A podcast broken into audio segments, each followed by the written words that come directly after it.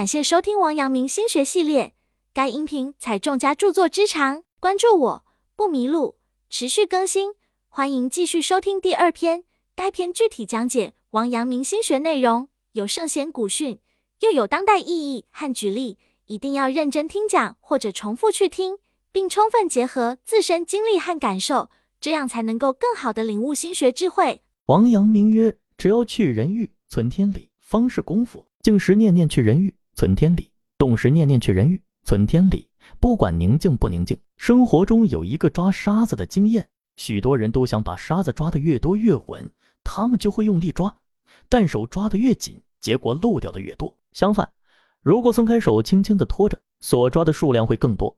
唐代文学家柳宗元曾写过一篇名为《副板传》的散文，文中提到了一种善于背负东西的小虫副板。他行走时遇见东西就拾起来放在自己的背上，高昂着头往前走。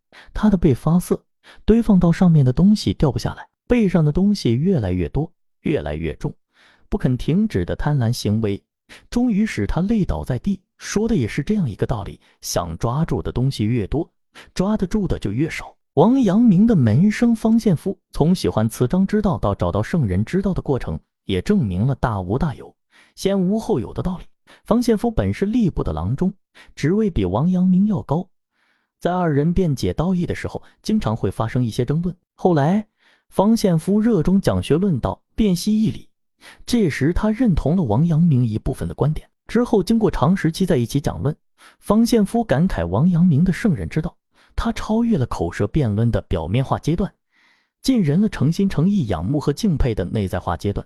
于是，在王阳明面前自称门生，恭恭敬敬。王阳明说，献夫之所以能脱出世俗之见，是因为他能做到超然于无我和大无大有。无的境界只能通过去弊、减去习得的经验界的杂质才能得到。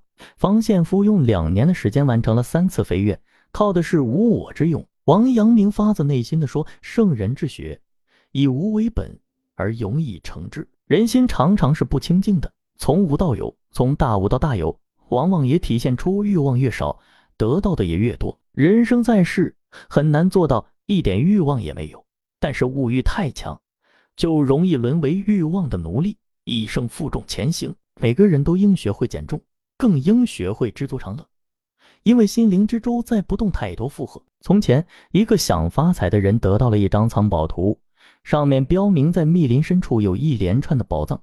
他立即准备好了一切旅行用具，特别是他还找出了四五个大袋子用来装宝物。一切就绪后，他进入那片密林，他斩断了挡路的荆棘。过了小溪，冒险冲过了沼泽地，终于找到了第一个宝藏，满屋的金币，熠熠夺目。他急忙掏出袋子，把所有的金币装进了口。离开这一宝藏时，他看到了门上的一行字：“知足常乐，适可而止。”他笑了笑，心想：有谁会丢下这闪光的金币呢？于是他没留下一枚金币，扛着大袋子来到了第二个宝藏。出现在眼前的是成堆的金条。他见状，兴奋的不得了，依旧把所有的金条放进了袋子。当他拿起最后一条时，上面刻着“放弃了下一个屋子中的宝物，你会得到更宝贵的东西。”他看了这一行字后，更迫不及待地走进了第三个宝藏，里面有一块磐石般大小的钻石。他发红的眼睛中泛着亮光，贪婪的双手抬起了这块钻石，放入了袋子中。他发现这块钻石下面有一扇小门。心想下面一定有更多的东西，于是他毫不迟疑地打开门，跳了下去。谁知等着他的不是金银财宝，而是一片流沙。他在流沙中不停地挣扎着，可是他越挣扎陷得越深，最终与金币、金条和钻石一起长埋在流沙下了。如果这个人能在看了警示后立刻离开，能在跳下去之前多想一想，那么他就会平安的返回，成为一个真正的富翁。物质上永不知足是一种病态。其病因多是权力、地位、金钱之类引发的。这种病态如果发展下去，就是贪得无厌，其结局是自我毁灭。世间一切我们能抓住的只是很少的一部分，又何苦为了抓住更多而失去更多呢？王阳明告诫学生，只有将好色、贪财、慕名等私欲统统揪出来，连根拔去，才能算作痛快。《伊索寓言》中有这样一句话：有些人因为贪婪，想得到更多的东西。却把现在所拥有的也失掉了。所以，生活中的我们应该明白，即使你拥有整个世界，你一天也只能吃三餐。这是人生思沃后的一种清醒。谁真正懂得它的含义，谁就能活得轻松，活得自在。白天知足常乐，夜里睡得安宁，走路感觉踏实。蓦然回首时，没有遗憾。王阳明曰：“天地生意，花草一般，何曾有善恶之分？子欲观花，则以花为善，以草为恶。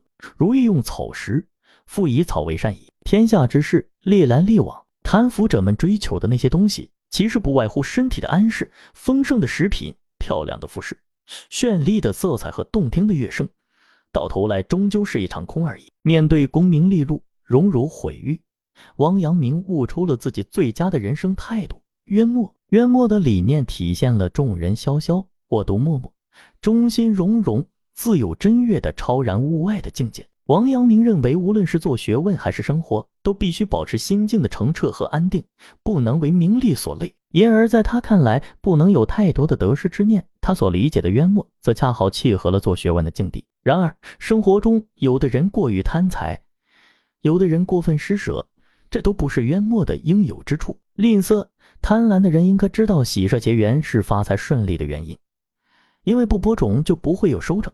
行善的人应该在不自苦、不自恼的情形下去做，否则就是很不纯粹的行善了。有一个人十分苦恼自己妻子的吝啬。他跟自己的好友说：“我的妻子贪婪而且吝啬，对于做好事情行善，连一点钱财也不舍得。你能到我家里去向我太太讲些道理吗？”这个好友是个痛快人，听完他的话后，非常爽快的就答应下来。